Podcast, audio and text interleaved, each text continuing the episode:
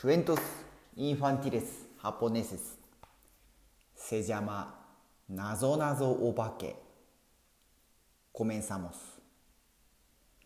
昔々お坊さんが一人旅をしておりましたある晩お坊さんは旅の途中山の中の古びた荒れ果てた小さな祠で休むことにしました長い間誰も気にかけてなかったとはいえ中は埃と雲の巣で覆われていました。お坊さんは夜中薄暗い明かりで目が覚めるとそばから変な声が聞こえました。お坊さん俺たちが誰だかわかるかい？おお化けだ！お坊さんは背中に寒気を感じました。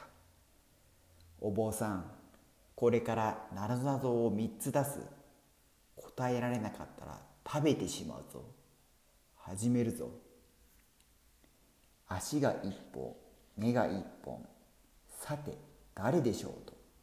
1番目のお化けが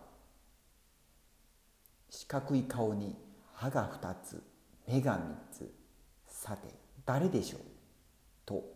2番目のお化けが丸い紙の体の中に明かりが一つ。さて誰でしょう？と3番目のお化けが言いました。助けてくださいとお坊さんは震えていましたが食べられては困るので答えを出そうと必死に考えました。分かった！